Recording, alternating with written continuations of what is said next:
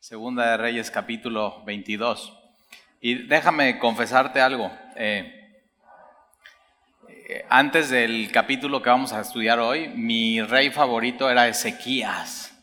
Y ahora mi rey favorito es Josías, el que vamos a ver hoy. Entonces, espero que disfrutes eh, a Josías y podamos juntos pues ver un poco de, de qué es lo que hizo su vida, cómo inició eh, Súper interesante. Ahora, déjame decirte, en, un estudio de 50 minutos de miércoles no podemos ver todo lo que realmente el pasaje y la historia y la Biblia dice acerca de eso.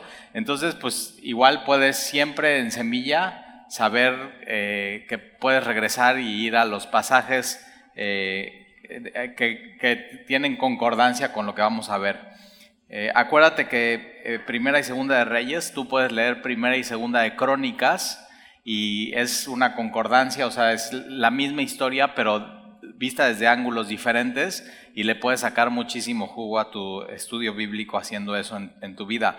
Pero algo también muy importante es que mientras e, todas estas cosas que hemos estado estudiando están sucediendo, eh, están ahí los profetas, que posiblemente tienes algún profeta favorito, eh, uno de mis favoritos para mí es Jeremías eh, y justo Jeremías empieza a servir en la época de, Josías.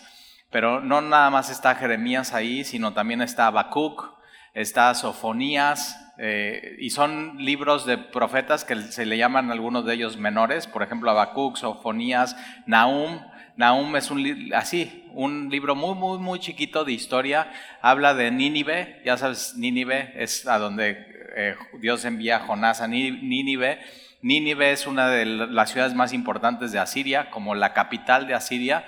Acuérdate que en estos tiempos el imperio asirio es el más poderoso, tiene el ejército eh, eh, más fuerte y es el que tiene más territorio.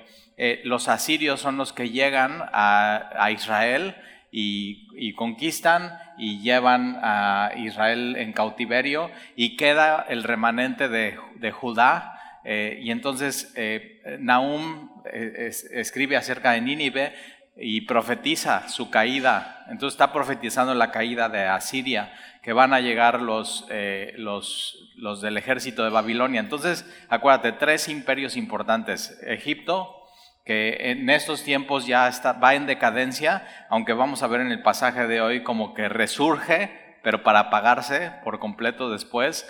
Eh, y después Babilonia está entrando en, en, un, en un eh, momento de mucho poder, con un ejército fuerte y está conquistando todas las ciudades.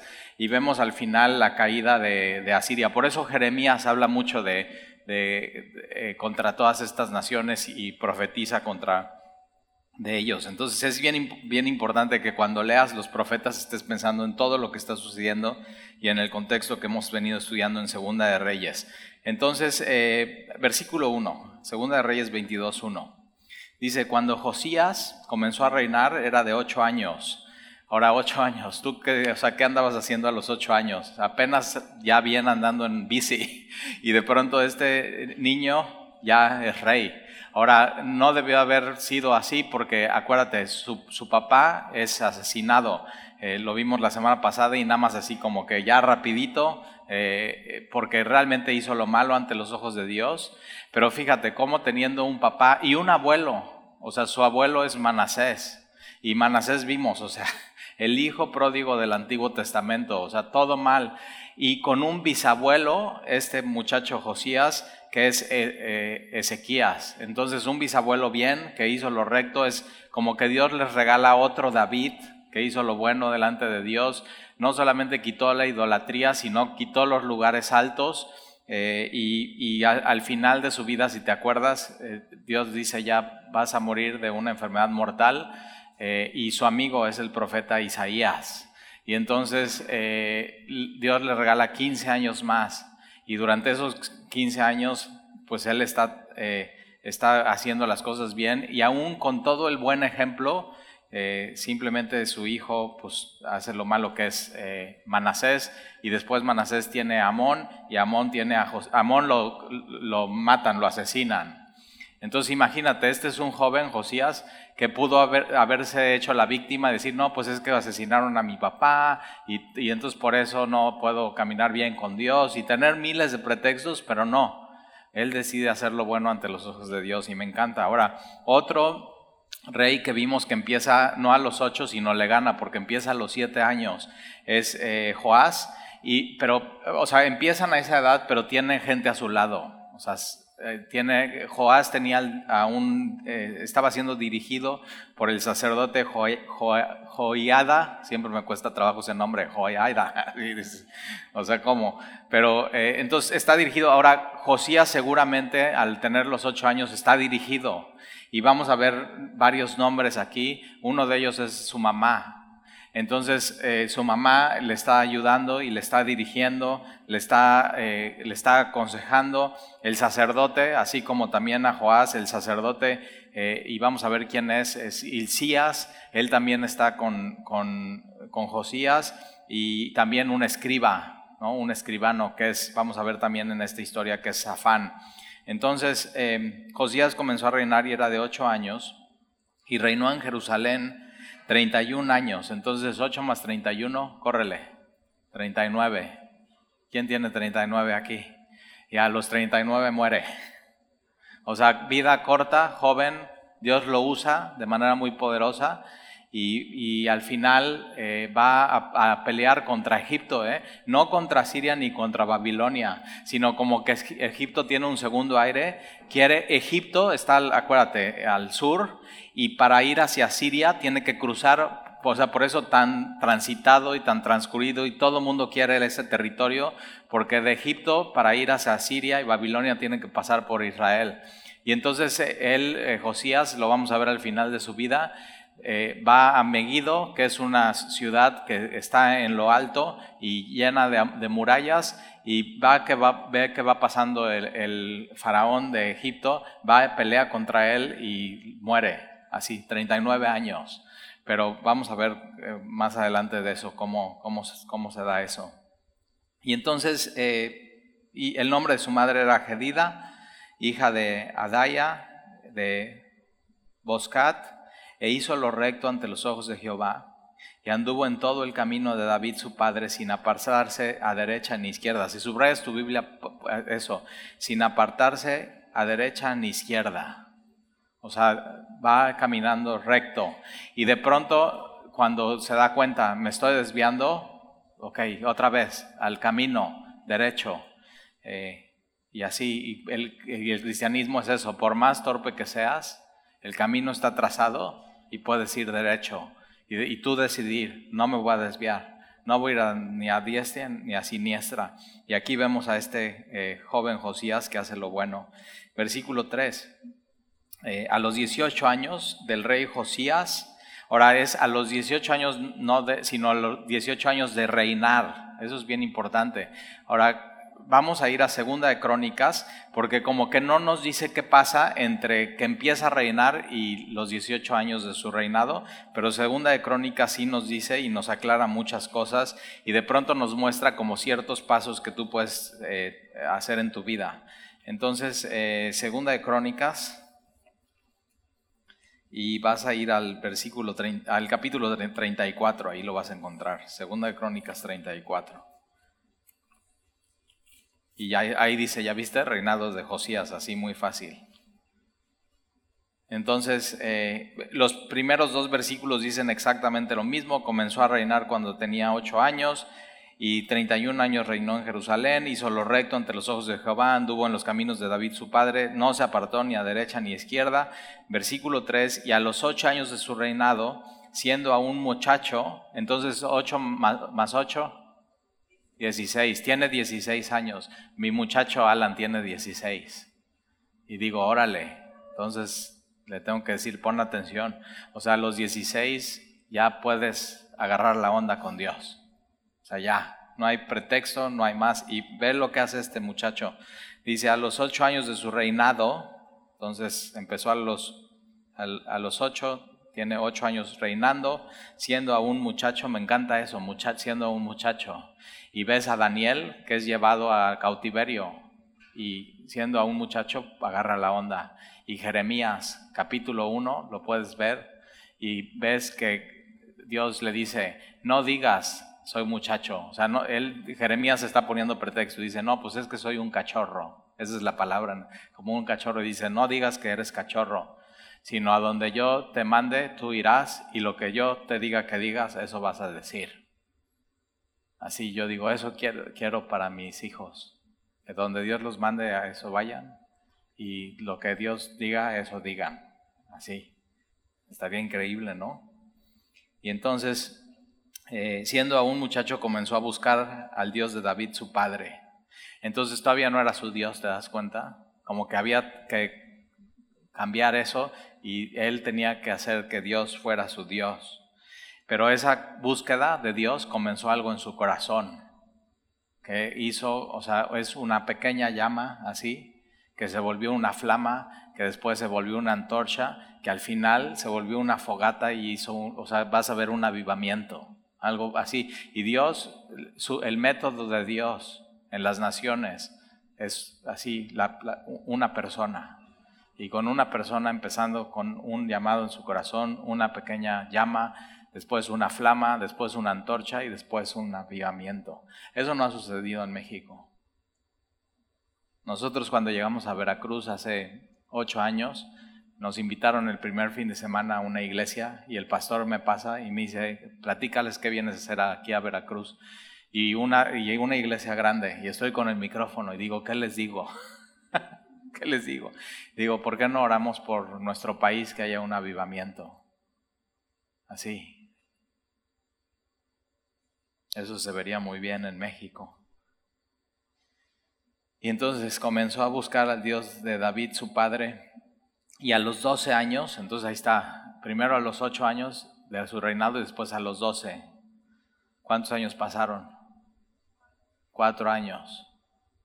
Entonces, o sea, Dios actúa, pero también actúa en sus tiempos. O sea, es, primero empieza con una flama, después con un con una pequeña chispa, con una flama y después con una antorcha y de ahí un avivamiento. Pero él, él, Dios no tiene prisa. Yo siempre he visto eso. Dios no tiene prisa y va haciendo su obra a su manera y a sus pasos y a sus tiempos. Y entonces a los 12 años, eh, y ya entonces puedes hacer tus matemáticas, 12 años más 8 años, ¿cuántos años tiene? 20. Ahí está.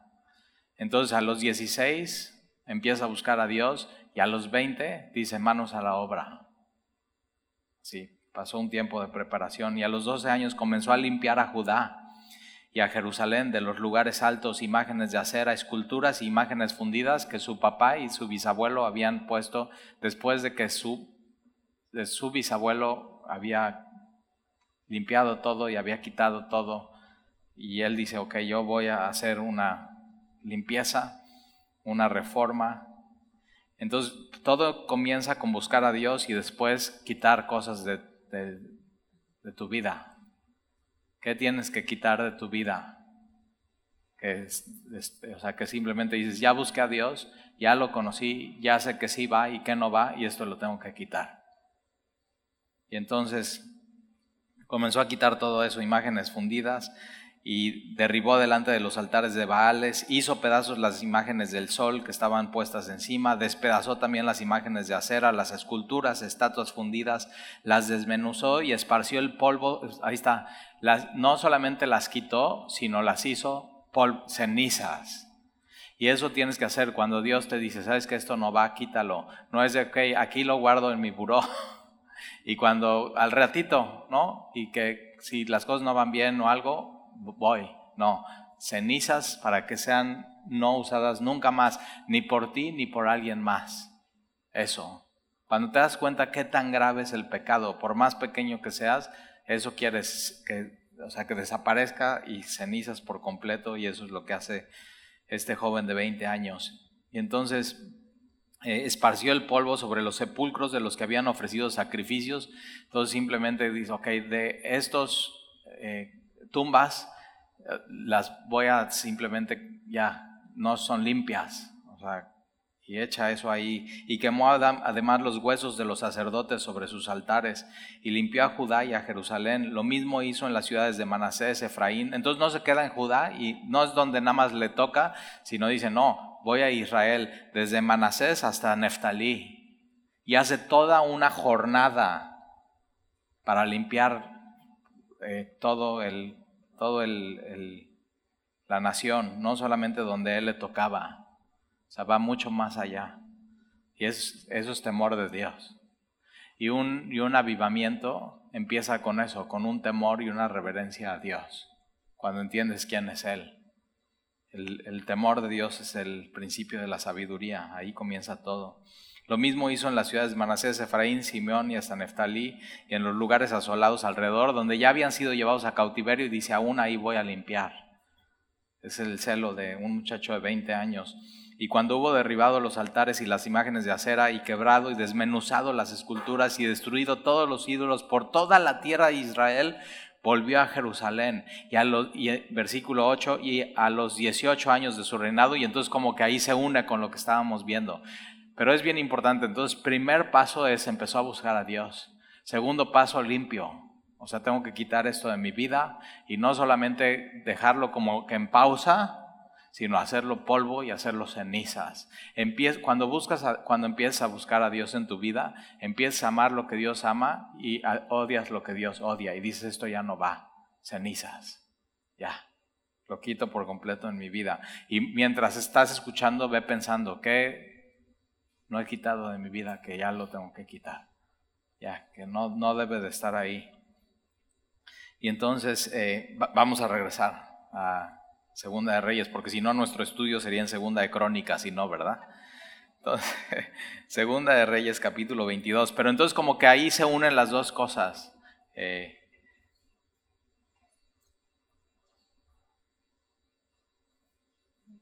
y entonces a los 18 años del rey Josías, entonces 18 más 8,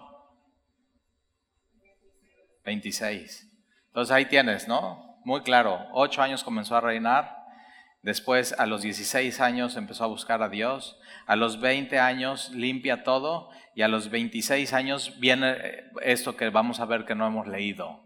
Pero como para que veas cómo es el caminar con Dios. Como que si estás en una etapa de tu vida y dices, es que no sé qué sigue. Aquí está. Sigue los pasos del rey Josías. Está así. La Biblia es un mapa.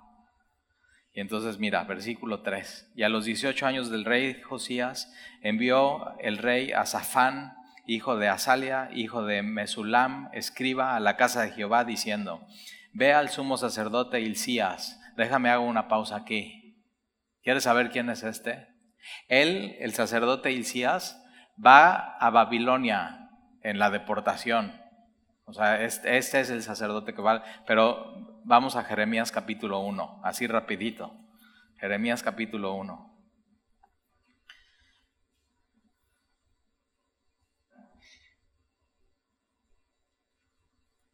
Jeremías capítulo 1, versículo 1. Nada más vamos a... Jeremías 1 está lleno de nombres.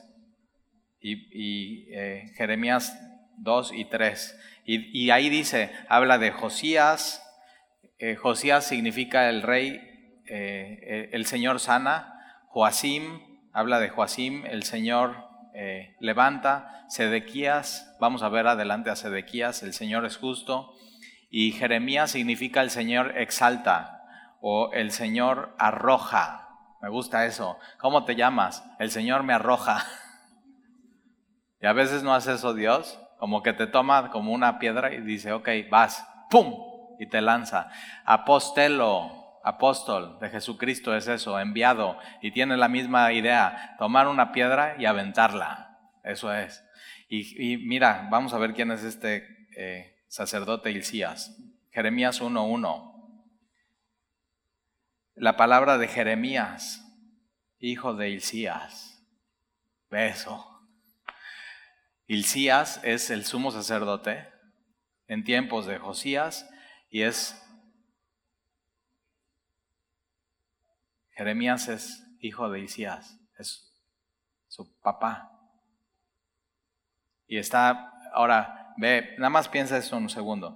Jeremías pudo haber sido sacerdote de la familia del sumo sacerdote, y decide ser profeta y sufrir como profeta durante todo su ministerio. Y Dios le dice, o sea, nadie te va a hacer caso.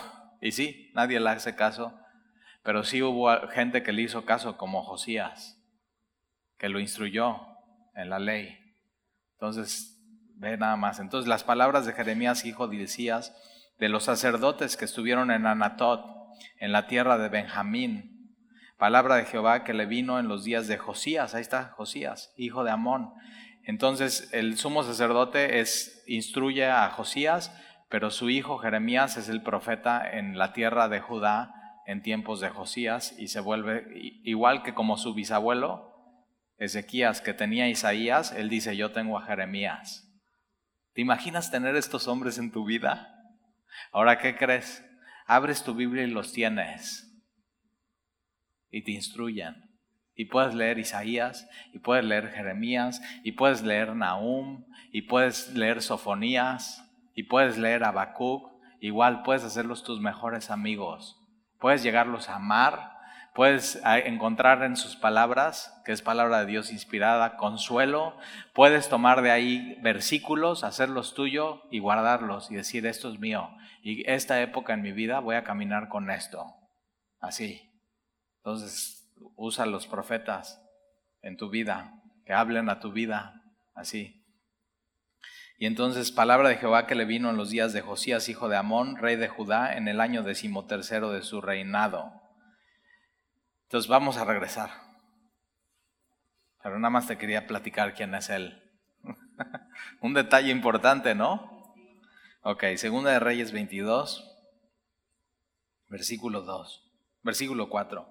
Ve al sumo sacerdote Hilcías. Y, podrías decir ahí, y me saludas a su hijo Jeremías. Entonces ve al sumo La conferencia de jóvenes que vamos a tener la próxima semana es de Jeremías. Nada más así. Entonces, los jóvenes, como eh, Josías, necesitan a Jeremías en su vida, que les diga. Y ellos, los jóvenes, pueden decir, no, pues es que, ay, ay Jehová, soy un cachorro, soy un muchacho, no, sé. Y todo, o sea, todos los hombres de Dios siempre ponen pretexto, ¿eh? Entonces, si tú has puesto pretextos a Dios, igual eres un hombre de Dios. Y Él te quiere usar. Moisés, no sé hablar, soy tartamudo. y ya, dice Dios, sí, ya sé por eso te llamé. Y entonces a los 18 años del rey Josías, envió el rey a Safán, hijo de Asías, hijo de Mesulam, escriba a la casa de Jehová diciendo, ve al sumo sacerdote Isías y dile que recoja el dinero que han traído a la casa de Jehová, que han recogido del pueblo los guardianes de la puerta. Entonces ahí te va. Primero, a los ocho años es rey, después a los 16 busca a Dios, a los 20 empieza a limpiar todo y a los 26 empieza a restaurar el templo y a reformar cosas. Así, así se ve, en ese orden. Eh, y, es, y entonces él empieza a reformar cosas y está organizando y, la reforma del templo y, el mantenimiento y todo se necesita dinero, entonces ve y recoge dinero a los guardianes de la puerta y versículo 5, y que lo pongan en manos de los que hacen la obra, que tienen a su cargo el arreglo de la casa de Jehová, y que la entreguen a los que hacen la obra de la casa de Jehová para reparar las grietas de la casa, a los carpinteros, maestros y albañiles para comprar madera y piedra de cantería para reparar la casa, y que no se le tome en cuenta del dinero cuyo manejo se les confiare, porque ellos proceden con honradez. Que ve, qué, increíble. O sea, no les tienes que pedir cuentas, ellos lo van a hacer y lo van a hacer bien. Ese era el equipo que él tenía, versículo 8. Entonces dijo el sumo sacerdote Hilcías al escriba Zafán, he hallado el libro, subraya eso, el libro. No es, no es me encontré un libro, he hallado el libro. Tú y yo, como cristianos, tenemos que ser hombres y mujeres de el libro. Eso somos. Y aquí en, medio de que están haciendo toda la, o sea, están restaurando, están pintando, carpintería, están poniendo todo, o sea, todo lo que se necesita en el templo y la celosía y las cortinas y están reparando una cosa y la otra, de pronto se encuentran el, un rollo de la palabra de Dios, que posiblemente Amón y Manasés habían, así ya, los habían olvidado y los habían destruido. Y de pronto se encuentran con eso el libro, he hallado el libro. El libro de la ley en la casa de Jehová. Ahora, Deuteronomio 31, 24 dice que un libro de la ley, o sea, que escribió Moisés, tenía que estar siempre al lado del arca. Y entonces, de pronto, esto es encontrado y algunos dicen que lo que encuentran es el libro de Deuteronomio. Y específicamente lo que leen es 28 y 29, las bendiciones y las consecuencias a la desobediencia de los mandamientos de Dios. Entonces, pues, ahí está, puedes también leer Deuteronomio 28 y 29 en tu casa y ver qué es lo que dice. Y entonces, eh, eh, he hallado el libro de la ley en la casa de Jehová, y Hilcías dio el libro a Safán y lo leyó al escriba y viniendo luego el escriba Safán al rey, o sea, Safán lo dice, esto lo tiene que ver el rey.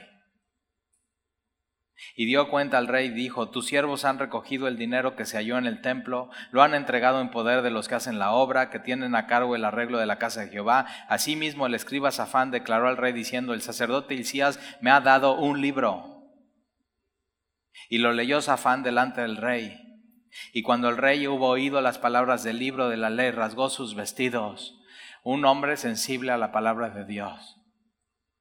Si tú lees la Biblia y de pronto no así, eh, estás leyendo, leyendo, leyendo y por semanas y meses y no hay una convicción de pecado, no estás leyendo bien la Biblia. Y él así está escuchando eso y está hablando de idolatría y de pecado y de arrepentimiento y las bendiciones de cómo puede hacer Dios con la nación y las maldiciones, lo que viene y cómo, eh, o sea, pueden ser llevados a cautiverio. Y él, o sea, Josías está escuchando eso y hazte cuenta que está viendo la película de, del pueblo, de su papá, de su abuelo y de su bisabuelo y está así, ¡ah!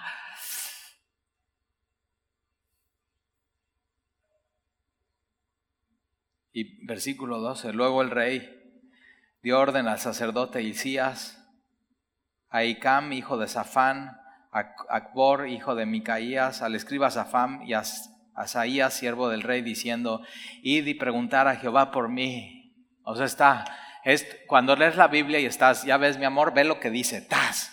No, o esto es para mis hijos, no, es cuando lees la Biblia y escuchas, tiene que ser para ti. O sea, Dios me está diciendo a mí. Y tienes que temer a Dios y tienes que escuchar a Dios. Y, hace una completa diferencia en su vida que Él haga eso. Un corazón sensible a su palabra. La Biblia misma dice que la palabra de Dios te hace temblar. Es eso, es. Y entonces dice, id y preguntar a Jehová por mí, y no solamente por mí, sino por el pueblo y por todo Judá acerca de las palabras de este libro que se ha hallado, porque grande es la ira de Jehová y entiende eso. Hemos pecado contra Dios. Y grande es la ira de Dios y es ira santa y es ira pura y tiene toda la razón que se ha encendido contra nosotros por cuanto nuestros padres no escucharon las palabras de este libro para ser conforme a todo lo que nos fue escrito. Y ves el mundo hoy lleno de inmoralidad y lleno de, de o sea, sabios en su propia opinión, el mundo más secular que nunca y sin considerar a Dios y, lees la Biblia y dices, ah, o sea, ¿cómo, ¿cómo puede terminar esto bien?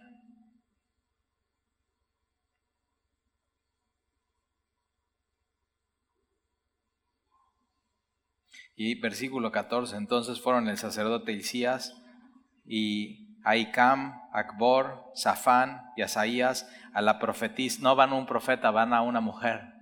Nunca la habías visto, ¿verdad? Es una mujer.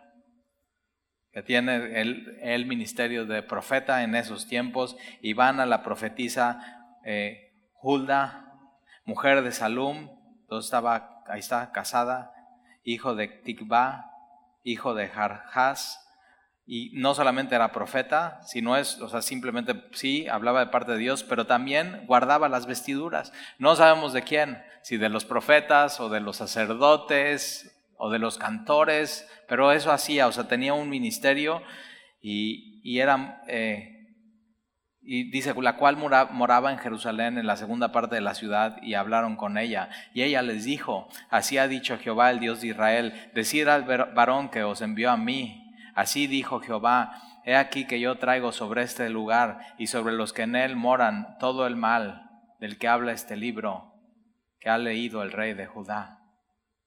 O sea, Deuteronomio es real, la Biblia es real, lo que dice Dios eso lo va a cumplir. Por cuanto me ¿Por qué? Por cuanto me dejaron a mí. Si hoy te estás dando cuenta en que en tu vida has dejado a Dios, necesitas regresar a Él. Necesitas tener un corazón como el corazón de Josías para poder escuchar un, corazón sensible a la palabra de Dios y dejar que Él te atraiga a Él y que hable a tu corazón. Entonces, por cuanto me dejaron a mí, o sea, entonces Dios no es que esté exagerando, lo dejaron. ¿Qué esperaban? Eran el pueblo de Dios, eran el pueblo del pacto, eran el pueblo de la promesa. Dios se los había dicho. Y por cuanto me dejaron a mí y quemaron incienso a dioses ajenos, provocándome a ira con toda la obra de sus manos, mira se ha encendido contra este lugar y no se apagará. El juicio de Dios era inminente. Iban a ir a Babilonia. Ya, ya lo vimos con Ezequías y con Amón y con Manasés. A Manasés Dios le perdona al final, pero realmente el daño fue hecho. Van a ir a cautiverio. Van a ir a cautiverio. Pero, pero fíjate, nadie en, en épocas de Josías estaba dando cuenta de eso. Nadie estaba poniendo atención como hoy. Nadie se está dando cuenta de lo que está sucediendo. Nadie está considerando a Dios en el mundo. Versículo 18.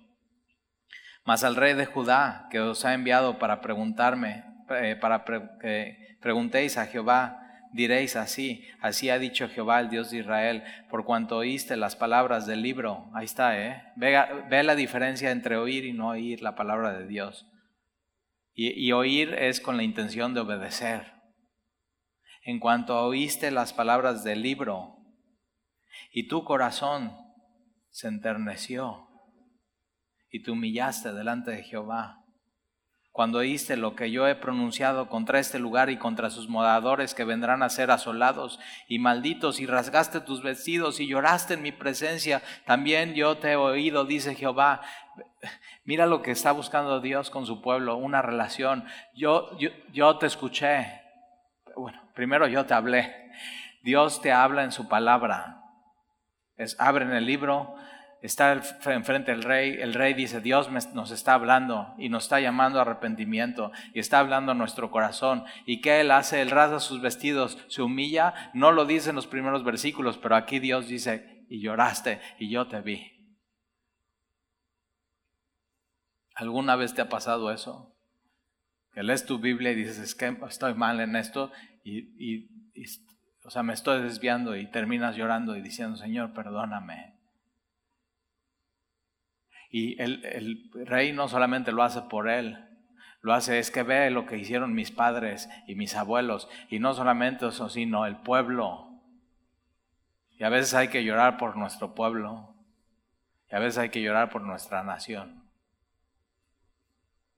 Y Dios escucha. Y lo has, lo has leído. Mira, Vamos a, otra vez, segunda de Crónicas, perdón que te esté llevando un lado al otro, pero es importante. Segunda de Crónicas 7 es lo mismo que Primera de Reyes 1. ¿Te acuerdas qué pasa en Primera de Reyes? Dices, uy, no, tal y ya. Uh, hace muchísimo que empezamos eso. Bueno, en Primera de Reyes capítulo 1, Salomón dedica el templo que David no puede construir, Salomón le dedica, la gloria de Dios llena absolutamente todo, fuego del cielo, el altar se prende, Dios está poniendo su aprobación y en, en Segunda de Crónicas capítulo 7, Dios hace un pacto con Salomón. Y mira este pacto de Salomón, ¿eh? Y es justo lo que hace Josías. Y es lo que tú y yo podemos hacer. Pueden sacar a Dios de las escuelas. No, ya, laicas. Y fuera Dios. Y no puedes hablar nada de Dios. Y si hablas de Dios y de religión, o sea, te van a tachar y te van a correr, te van a poner un reporte. No se puede hablar de eso. Pueden sacar a Dios de, de, o sea, de todo, de la política, de las leyes, de todo, pero no pueden sacar a Dios de la iglesia, ¿verdad? Y menos de una iglesia en oración. Y entonces, segunda de Crónicas 7, lo has escuchado, pero posiblemente no visto en este contexto.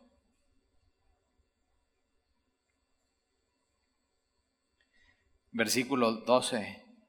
Y apareció Jehová, segunda de Crónicas 7, 12. Y apareció Jehová a Salomón de noche y le dijo, yo he oído tu oración otra vez. ¿No te das cuenta que Dios te quiere decir hoy a ti que te está escuchando cuando oras? Manasés, tu oración es atendida. Jesús, pide y se te dará. Toca y se te abrirá. Busca y encontrarás. Lo que Dios quiere es una relación. Y entonces va Salomón con Dios y le dice, yo he oído tu oración y te he elegido para mí y, he, y he elegido para mí este lugar por casa de sacrificio, y yo cerraré los cielos para que no haya lluvia, y mandaré a la langosta que consuma la tierra, y oh, si enviare pestilencia, pestilencia a mi pueblo, versículo 14, si se humillare mi pueblo.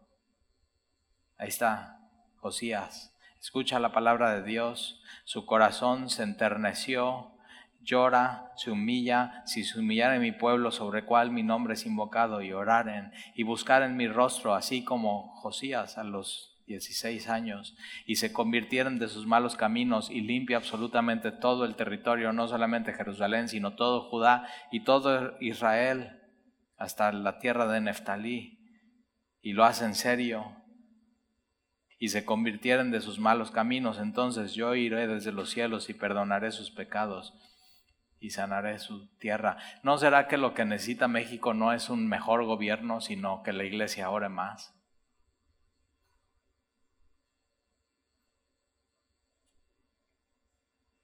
No necesitará que la iglesia critique menos lo que está pasando y lo que se escucha y no, y lo que se ve y no, y vayamos más al trono de Dios. Y digamos, Señor, eso, pon una pequeña así, una chispa que se convierte en una flama, que se convierte en una eh, antorcha y que se convierta en un avivamiento. Ahora vamos a regresar a Segunda de Reyes.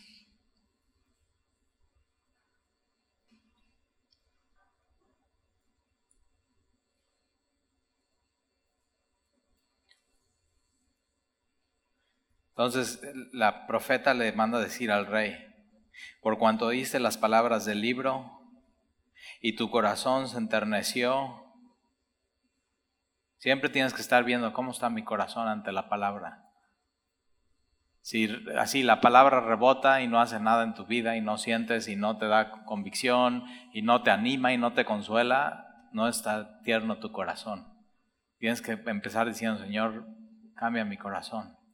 Quiero escuchar tu voz. Hace toda la diferencia en Josías esto.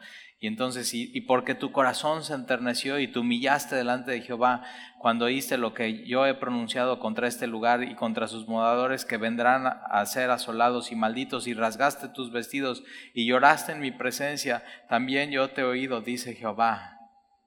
Entonces ahí está, te puse el libro, leyeron Deuteronomio, tú te humillaste, rasgaste tus vestidos, te arrepentiste, lloraste y yo te escuché. Y no solamente yo te escuché, sino yo te contesto y le manda la contestación. Eso es, eso quiere Dios contigo.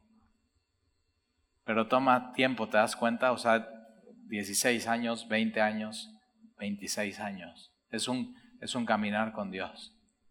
No te puedes desesperar, tienes que seguir ahí. Versículo 20. Por tanto, he aquí que yo te recogeré con tus padres y serás llevado a tu sepulcro en paz. No, no vas a ver eso de Deuteronomio, porque fuiste tierno tu corazón con mi palabra. Ve, ve las bendiciones que tiene tener un corazón tierno para con Dios. Y no verán tus ojos todo el mal que yo he traído sobre este lugar. Y ellos dieron al rey la respuesta. Y entonces el rey mandó reunir con él a todos los ancianos de Judá y de Jerusalén. Y subió el rey a la casa de Jehová con todos los varones de Judá y con todos los moradores de Jerusalén, con los sacerdotes y profetas y con todo el pueblo, desde el más chico hasta el más grande. Y leyó, y oyeron ellos todas las palabras del libro del pacto que había sido hallada en la casa de Jehová. Eso, o sea, cada vez que sucede esto, hay un avivamiento. un avivamiento comienza con la palabra de Dios. Y el pueblo temiendo a Dios. Y el pueblo humillándose y el pueblo orando. Así empieza. No hay, o sea, puedes estudiar todos los avivamientos que ha habido en el mundo y así es. No empiezan con una noche de milagros, no empiezan con un concierto, no empiezan con un campamento, comienzan con la palabra de Dios. Por eso así perseveramos en la palabra semana tras semana, semana tras semana. Y yo estoy, Señor, cuando tú quieras, aquí estamos. Si tú pones una así, una pequeña chispa en el corazón y de ahí una flama y de ahí una antorcha, tú puedes hacer un avivamiento. Lo único que necesita Dios son corazones dispuestos.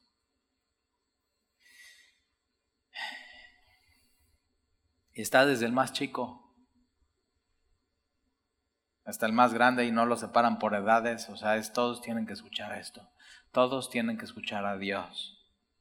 Y leyó, y oyéndolo a ellos todas las palabras del libro del pacto que había sido hallado en la casa de Jehová, y poniéndose el rey en pie junto a la columna, hizo pacto delante de Jehová de que irían en pos de Jehová. Y es eso, el mismo pacto de Salomón y es si se humillar en mi pueblo y mi nombre y sobre mi nombre es invocado, él, él, lo va a hacer y va a perdonar. Y entonces, ahora él puede decidir, todos vamos a ir en paz en pos de Jehová. Y Josué, ¿te acuerdas? Al final, escojan o a Baal o a Dios. Y, y dice, yo y mi casa serviremos a Dios. Ahora, es un buen paso decir, yo y mi casa serviremos a Dios. Ahora tú no puedes que toda tu casa lo haga. Pero es, un, eh, o sea, es, un, es una buena frase para empezar a decir, yo y mi casa y mi pueblo serviremos a Dios. Eso es lo que vamos a hacer.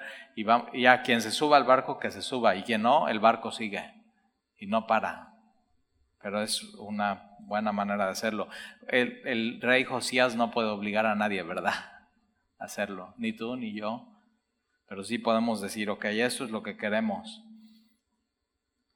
y guardarán sus mandamientos, sus testimonios y sus estatutos con todo el corazón y con toda el alma, y que cumplirán las palabras del pacto que estaban escritas en aquel libro, y, y todo el pueblo, ahí está, confirmó el pacto y dijo, sí, vamos a hacerlo, vamos a hacerlo.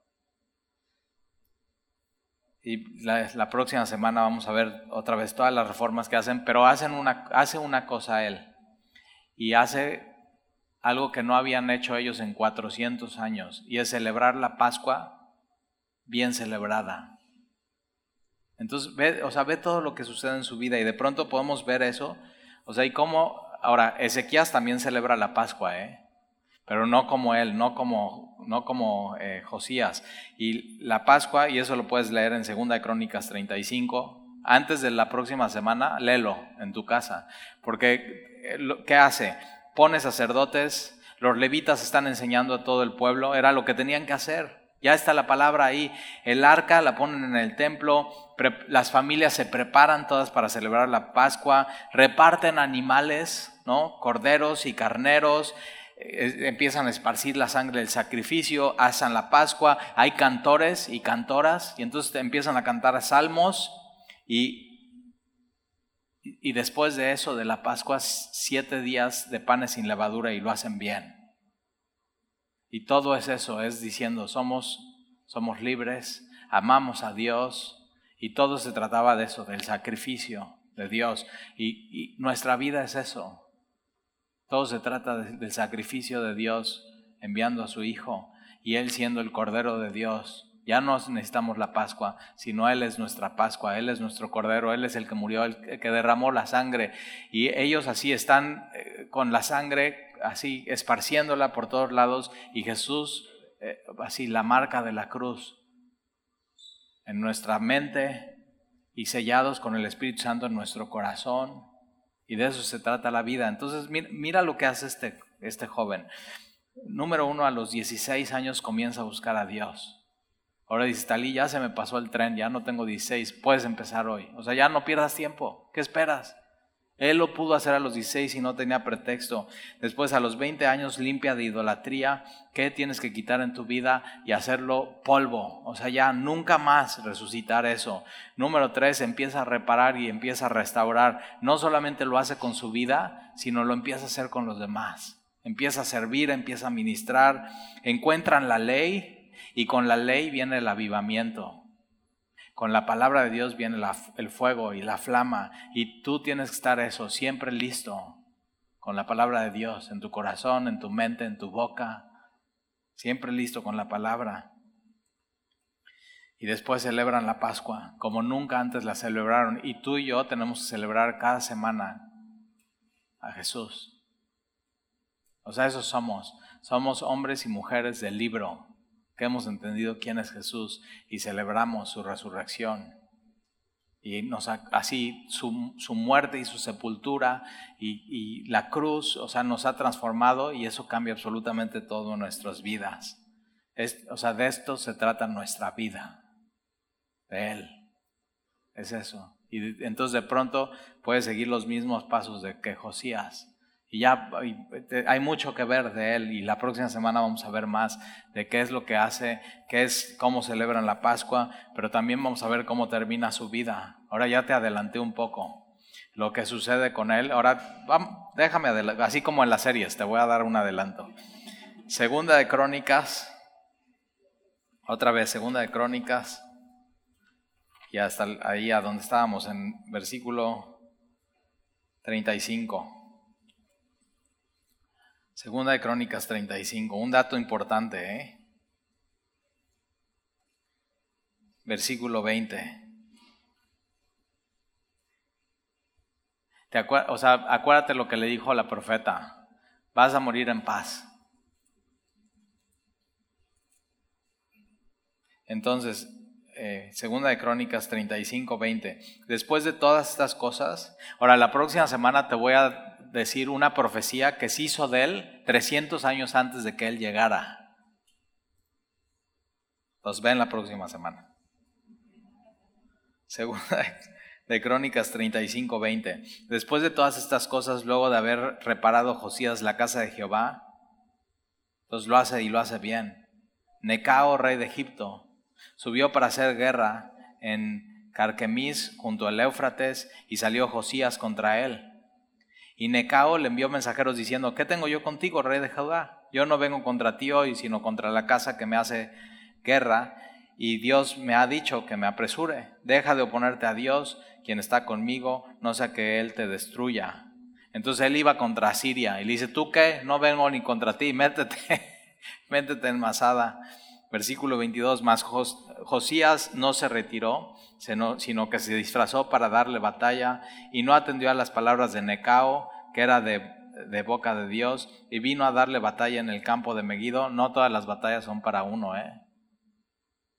Y va al campo de Megido, versículo 23, y los flecheros tiraron contra el rey Josías, y entonces dijo el rey a sus siervos, quitadme de aquí porque estoy gravemente herido. Entonces ya, eh, así, lo hieren con una flecha. Entonces sus siervos lo sacaron, pues dices, pues no que iba a morir en paz. Sí, cuando cierra sus ojos. Y muchas veces como que le tememos a la muerte, dices, no, yo quiero morir así dormido, ah, y con música y todo. Y digo, no, o sea, este hombre, la Biblia dice que murió en paz, ¿por qué? porque confió en Dios. Entonces no importa cómo mueras. Si tú tienes a Dios y tienes a Jesús y como Él, o sea, puedes seguir esos pasos. Puedes morir en paz y cerrar tus ojos aquí y ya abrirlos allá y estar en paz con Dios. ¿Qué más quieres?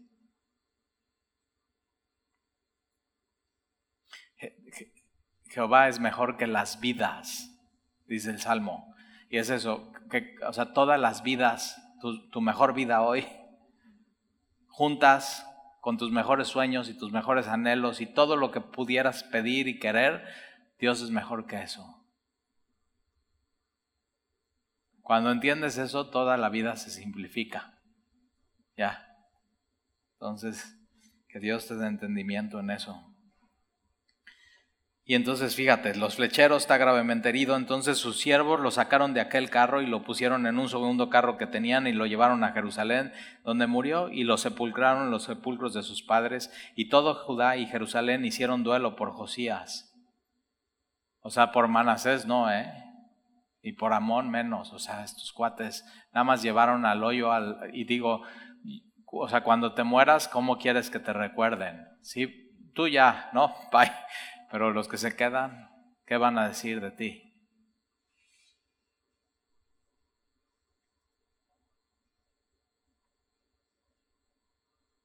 O sea, si, si en 10 años mueres, o 15, como Ezequías, ya, Dios te da 15 años. Cuando te mueras, ¿qué quieres que tus hijos digan de ti? Entonces piensa en eso. Ahora, entonces, ¿qué tienes que hacer de aquí para adelante? Vivir tu vida así. Vive tu vida así.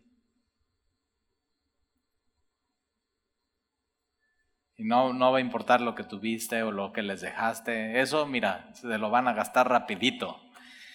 Pero lo que, así, lo que pesa. Y entonces eh, endechan y están en duelo por Josías, versículo 25 y Jeremías. Mira eso. Y Jeremías endechó en memoria de Josías. Y todos los cantores y cantoras recitan esas lamentaciones sobre Josías hasta hoy. O sea, hasta le hicieron eh, canciones y las tomaron por eh, norma para endechar en Israel, las cuales están escritas en el libro de los lamentos. Así, canciones para él y escritas para siempre los demás hechos de Josías, sus obras piadosas, me encanta esta, sus obras piadosas, conforme a lo que está escrito en, el, en la ley de Jehová y sus hechos primeros y postreros, he aquí que están escritos en los libros de los reyes de Judá, de Israel y de, fíjate, de Israel y de Judá. Ya no había Israel, dice, no, pero, pero él fue y limpió Israel y limpió Judá. O sea, un celo, un celo por completo de Dios. Entonces, ¿por qué no oramos? ¿Te parece?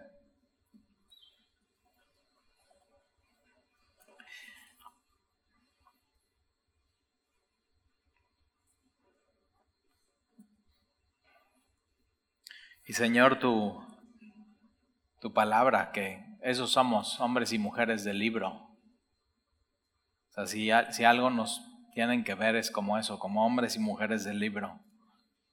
Y tu palabra dice que si tu pueblo se humilla y invoca tu nombre y, y oran y buscan tu rostro y se convierten de sus malos caminos, entonces tú vas a oír desde el cielo y perdonarás sus pecados y sanarás su tierra. Señor, y es justamente lo que necesitamos en México.